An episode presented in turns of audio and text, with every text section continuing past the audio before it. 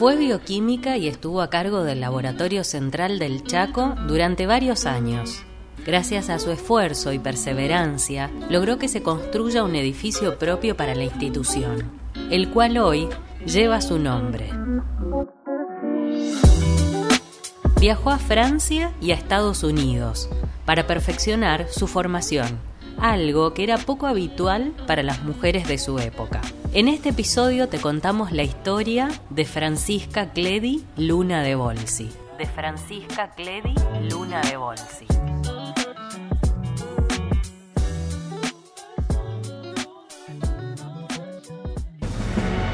En manuales escolares, libros y hasta enciclopedias faltan relatos de mujeres. Su rol en la historia siempre quedó relegado a un segundo plano o directamente en el olvido. Sin embargo, muchas mujeres fueron protagonistas de su época y sus historias de vida merecen ser rescatadas, valientes, comprometidas, desafiantes, talentosas, pioneras, audaces. Te contamos quiénes son y qué hicieron. Mi nombre es Andrea Bonet y esto es Mujeres en la Historia del Chaco. Mujeres en la Historia del Chaco. Un podcast de Radio Libertad.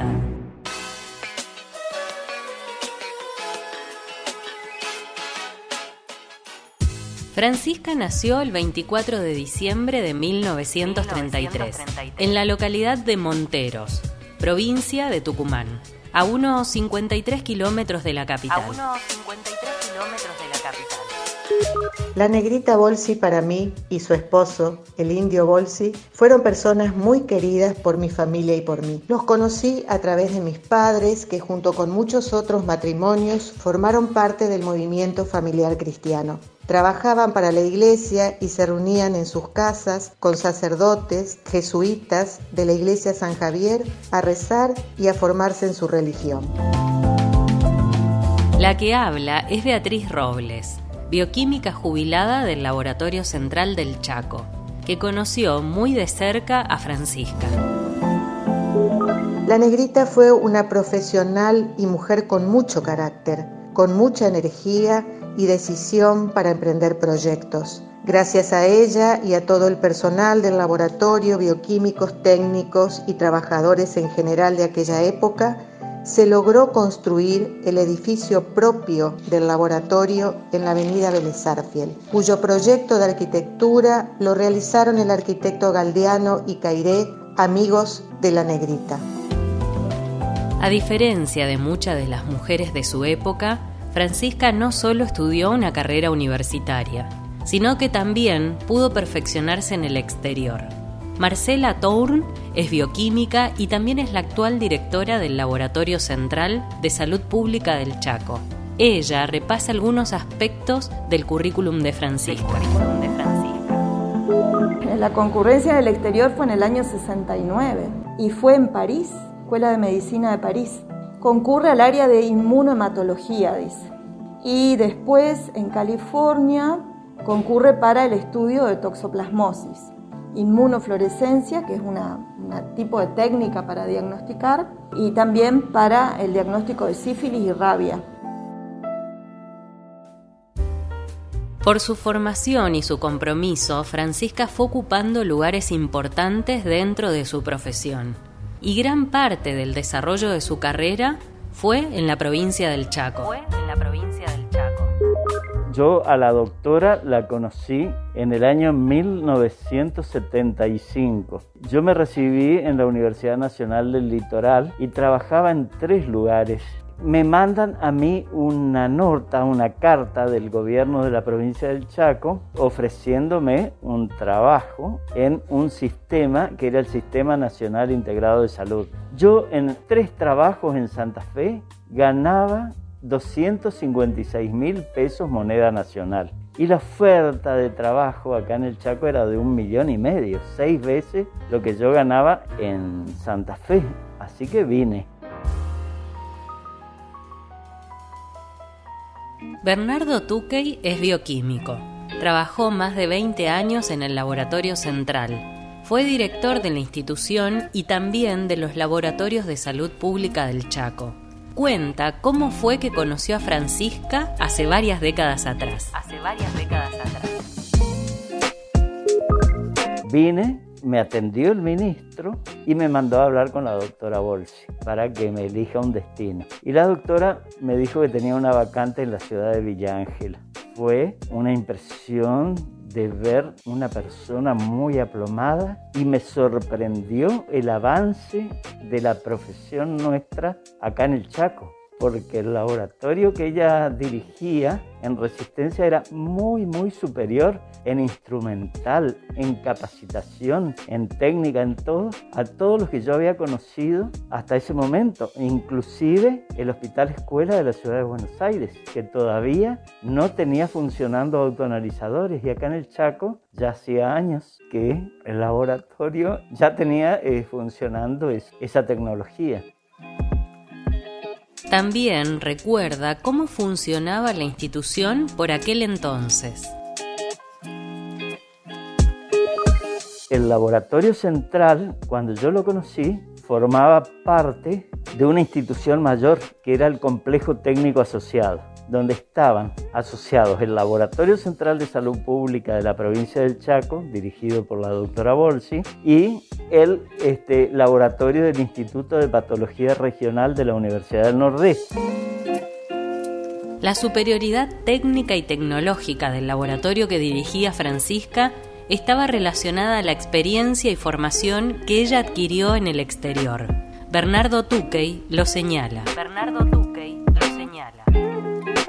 Ella estuvo en el Instituto Pasteur de París, fue a perfeccionar porque ella acá hacía diagnóstico bioquímico de, tuberculosis, que Pasteur es el, número uno en el mundo de, TBC, de tuberculosis. Lo mismo, ella después estuvo en Berkeley, en, en California, donde el marido fue en calidad de académico, allá de profesor, y ella también estuvo capacitándose.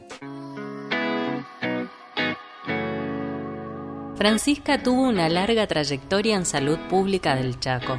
Ingresó a trabajar como bioquímica en 1967 y para 1971 ya había sido designada frente a la dirección del Laboratorio Central. Trabajó hasta el año 1986, cuando se retiró como directora de los Laboratorios de Salud Pública del Chaco. Como profesional, participó y colaboró en diferentes planes y programas de salud, tanto provinciales como nacionales. También fue coautora de diversos trabajos de investigación, principalmente sobre toxoplasmosis y chagas. Principalmente sobre toxoplasmosis y chagas.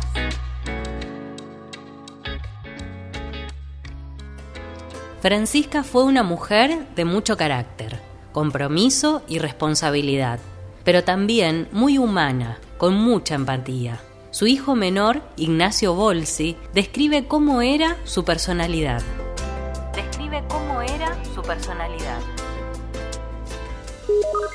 Mi mamá era una persona muy, muy de bajo perfil, que toda la vida se dedicó a ayudar a los demás, a hacer las cosas en favor de, los demás. Ella siempre decía que eh, había que involucrarse, había que involucrarse con la sociedad, en el trabajo, con la familia, en todos los aspectos de la vida donde uno se manejaba, tenía que estar involucrado, manejarse siempre con honestidad y eh, sin esperar nada a cambio. Ella decía, que mm, había que ser una persona dedicada a su trabajo sin importar cuál fuera, que si uno iba a limpiar veredas o iba a dirigir una compañía, tenía que ser el mejor limpiador de veredas o el mejor director de compañía. Y así se manejaba ella, siempre tratando de, de hacer las cosas en favor de los demás y con la mayor seriedad y honestidad posible.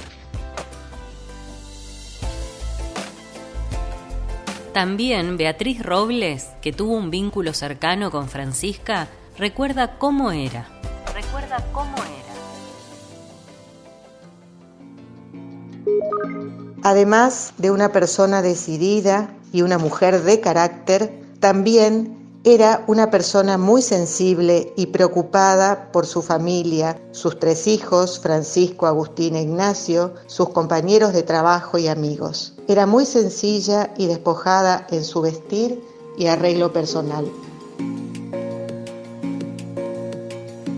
En lo familiar, Francisca era una persona muy dedicada, pero ¿cómo era en lo profesional y en el ámbito laboral? Era una persona muy afectuosa, pero muy severa, muy estricta con todo. Aparte tenía una personalidad que imponía, no era una persona con la que podía hablar de igual a igual, me parece que era una persona muy, para mí, muy respetable, pero muy, muy humana. Por ahí tenía sus disidencias cuando tenía que llamar la atención. Sí, era una persona muy, muy disciplinada, muy, muy amable.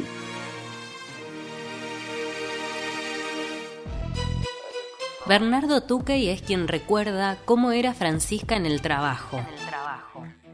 Pero también hay otros testimonios.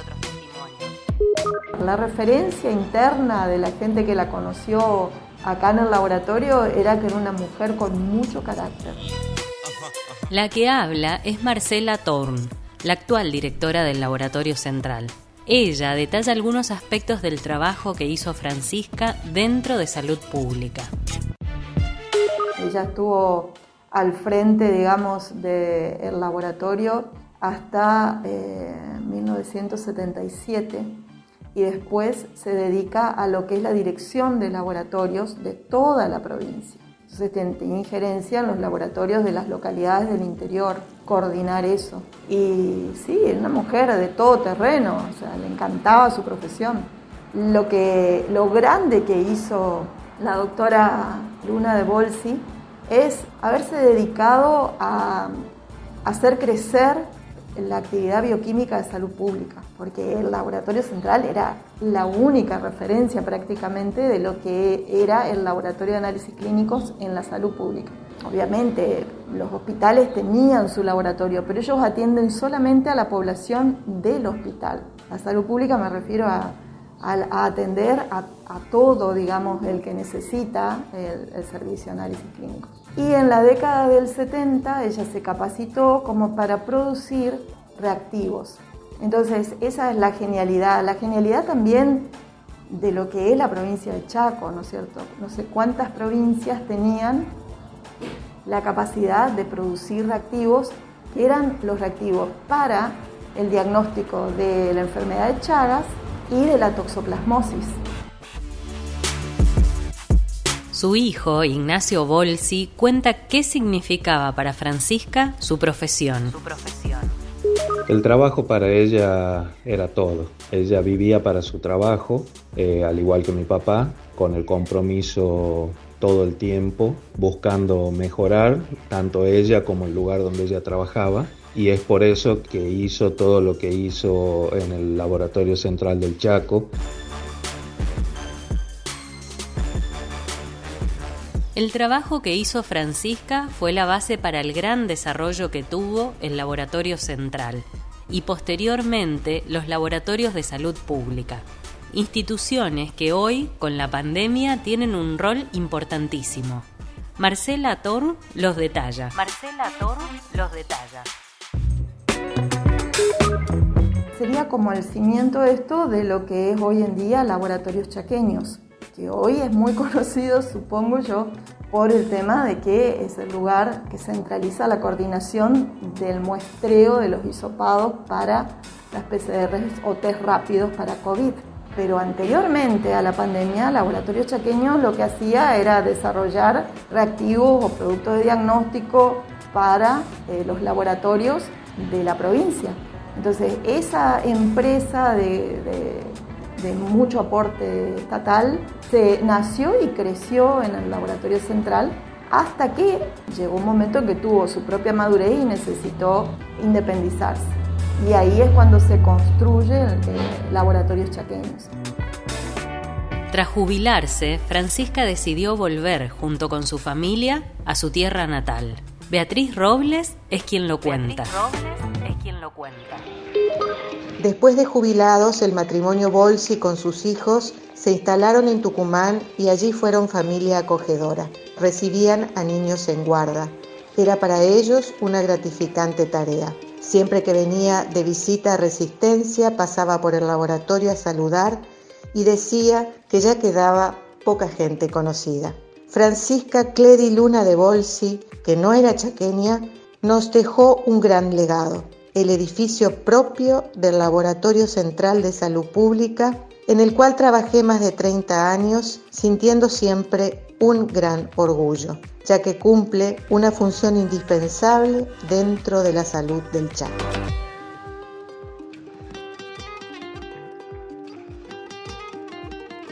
Francisca volvió a Resistencia en diferentes oportunidades.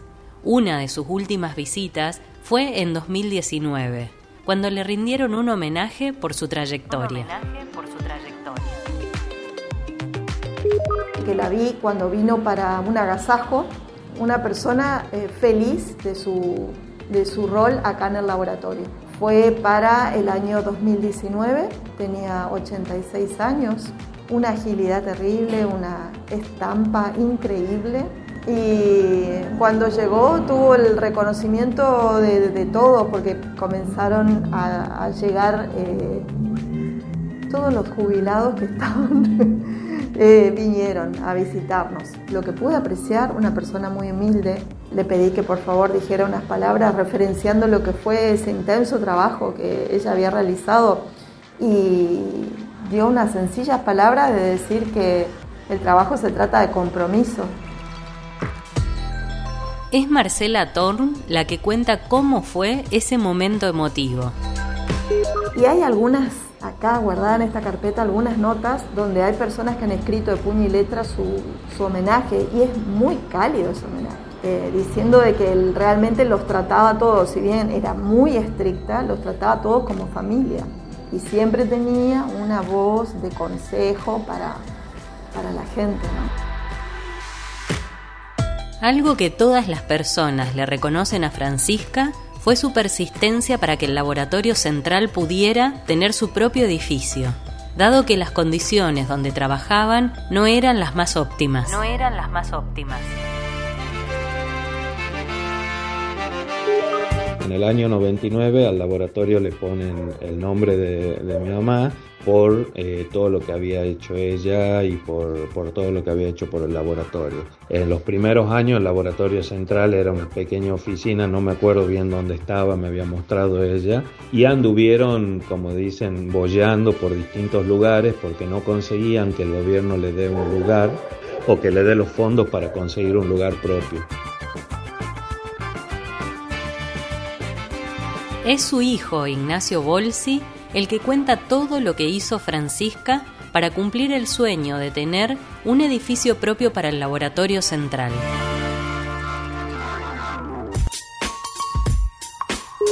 ella con un grupo de gente empezaron a hacer eh, rifas, eh, ella hacía empanadas, venta de empanadas, salieron a, hacer todo lo que fue necesario para recaudar fondos para comprar un predio para tener un lugar propio para el laboratorio central. Durante muchos años estuvieron así, estuvieron pidiendo ayuda, finalmente consiguieron el lugar donde está ahora el laboratorio y tuvieron al final una ayuda del gobierno en ese momento que les colaboró con una parte, la otra parte la habían hecho eh, de esta forma, digamos, a pulmón entre este grupo de gente. Y así fue como la obra finalmente se pudo concretar.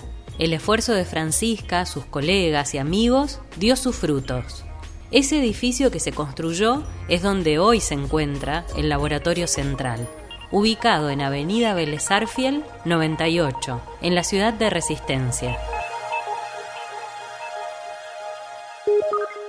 Yo creo que es una persona que se forma en la provincia de Tucumán, viene al Chaco y entrega todo haciendo crecer una institución en, pocos años, digamos, al más alto nivel. Y cuando ella me dio un consejo acá es, me decía, vos pedí lo mejor para el laboratorio. Tener claro cuál es su misión, cuál es su objetivo y concretarlo.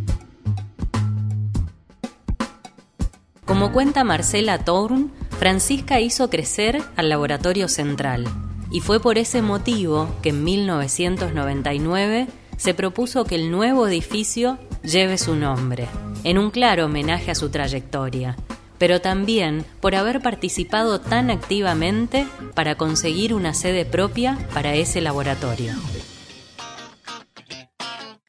Francisca y su familia vivieron en Chaco casi 20 años. Después de jubilarse y volver a Tucumán, ¿cómo siguió su vida profesional? Le empezaron a ofrecer eh, trabajo en distintos laboratorios de acá de Tucumán, privados sobre todo, y ella no quiso aceptar. Ella decidió jubilarse por dos motivos. Una porque era empezar de nuevo ya a una edad avanzada. Y el segundo y principal motivo en realidad era porque ella toda su vida se dedicó y trabajó y estudió para ayudar a la sociedad, para ayudar a la gente. Ella siempre decía, yo no estudié ni trabajé para hacer plata o para hacerme rica. Y trabajar en, en un laboratorio privado no estaría acorde a los principios por los que yo me manejé toda la vida. Trabajando en laboratorio privado, lo único que voy a hacer es más plata. Y yo plata no necesito, lo que yo necesito es hacer algo por la, por la comunidad o por la sociedad. Como cuenta Ignacio Bolsi, su hijo, ella no aceptó trabajar para el sector privado, pero siempre se mantuvo activa, haciendo cosas por los demás. Haciendo cosas por los demás. Durante muchos años se dedicó a trabajar, a armar una cooperadora en un centro asistencial de acá de Yerbabuena en Tucumán, que era el centro asistencial doctor Ramón Carrillo, donde con esa cooperadora empezaron a mejorar los servicios, eran un grupo de mujeres, eh, todas grandes, jubiladas algunas también, que eh, hacían eh, bonos, contribución, hacían rifas, una metodología muy parecida a la que había implementado en sus primeros años en el laboratorio del Chaco. Y empezaron a conseguir donaciones, a mejorar los equipamientos, incluso compraron una ambulancia en Estados Unidos, todo con el esfuerzo, digamos, de este grupo de mujeres que buscaban donaciones y aparte que hacían bonos, bonos contribución que la gente se podía ir a atender en forma gratuita y el que podía colaboraba con un bono. Esa era su forma de, lo que era para ella el trabajo. No era plata, no era beneficio personal, siempre era compromiso con la comunidad y con, y con la sociedad y en beneficio de, de los demás. Pero su compromiso no fue solo en lo profesional, sino también en lo humano.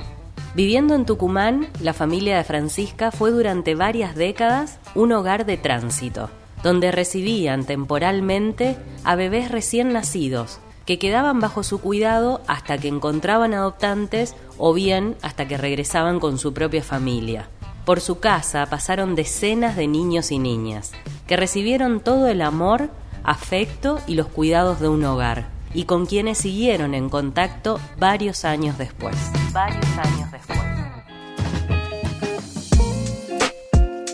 Francisca falleció en Tucumán el 19 de octubre del 2020. En ese momento, el Ministerio de Salud Pública del Chaco lamentó su fallecimiento y recordó su amplia trayectoria profesional. Francisca aún vive en el recuerdo amoroso de las personas que la conocieron y también a través de su nombre en el edificio del Laboratorio Central, que tanto quiso y por el que tanto tanto trabajó. Que tanto quiso y por el que tanto, tanto trabajó. Tanto, tanto trabajó.